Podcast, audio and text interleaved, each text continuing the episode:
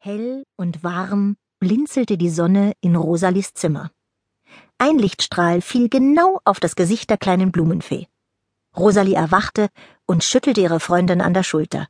Oh je, Niki, wir haben verschlafen. Jockel wartet auf uns. Jockel?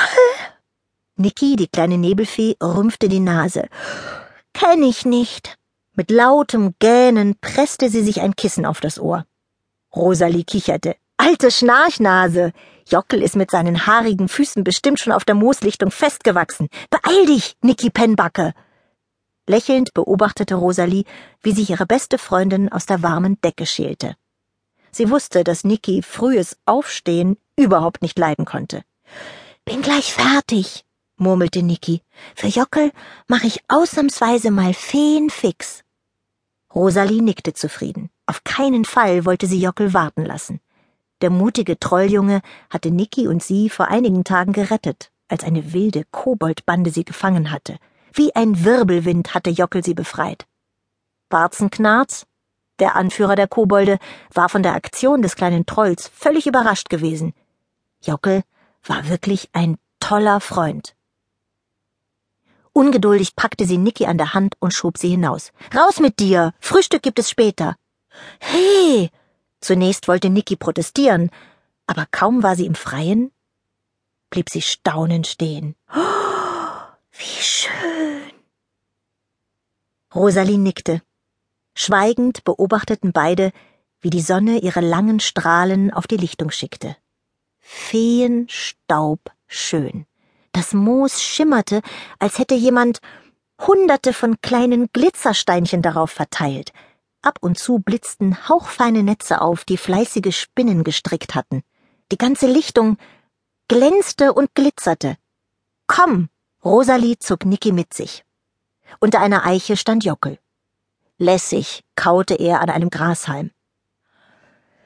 Ich hab schon gedacht, ihr kommt erst, wenn alles vorbei ist. Niki kniff die Augen zusammen.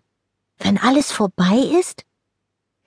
Jockel hat sich Sorgen gemacht, dass wir es verpassen, wenn das Licht unsere Mooslichtung küsst, erklärte Rosalie ihrer Freundin. Dann wandte sie sich an Jockel. Dabei weißt du doch, dass ich fast nie zu spät komme, du alter Kobold. Vor allem nicht zum Taulaufen. Los geht es! Wie ein kleiner Grashüpfer sprang Rosalie über die Wiese. Kühle Wassertröpfchen hingen zwischen den Halmen und kitzelten sie an den nackten Füßen. Rosalie kicherte. Fangt mich! Der feuchte Boden gab schmatzende Geräusche von sich, als Niki und Jockel von rechts nach links und wieder von links nach rechts sausten, um die kleine Blumenfee zu fangen. Vergnügt begann Rosalie zu singen. Tautropfen mag ich sehr, Sonnenschein mag ich noch mehr, und ganz besonders liebe ich mich?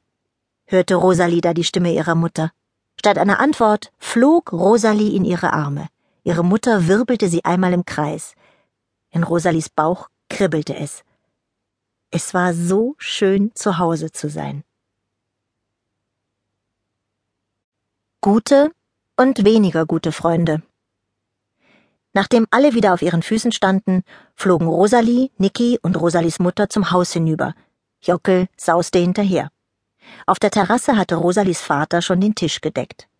Ta, Frühstück ist fertig. Ich hab einen Bärenhunger. Rosalie schob sich ein großes Stück Kuchen in den Mund. Schade, dass unsere Zeit hier gleich wieder vorbei ist. Rosalie. Ihr Vater hob die dichten Brauen. Was ist denn das für ein Benehmen? Hm. hm. Entschuldigung. Rosalie klimperte mit ihren feenhauchdünnen Wimpern und alle lachten. Fröhlich schmausten und tranken und plauderten sie. Es dauerte nicht lange, da war der Kuchen aufgegessen und auch der Krug mit dem Blütennektar war leer.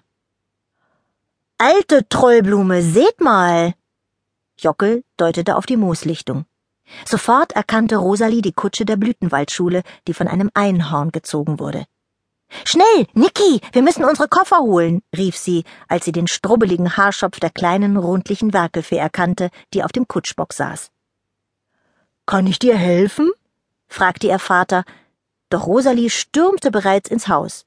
Während sie ihren Koffer durch den Flur schleppte, hörte sie draußen die Stimme von Elvira.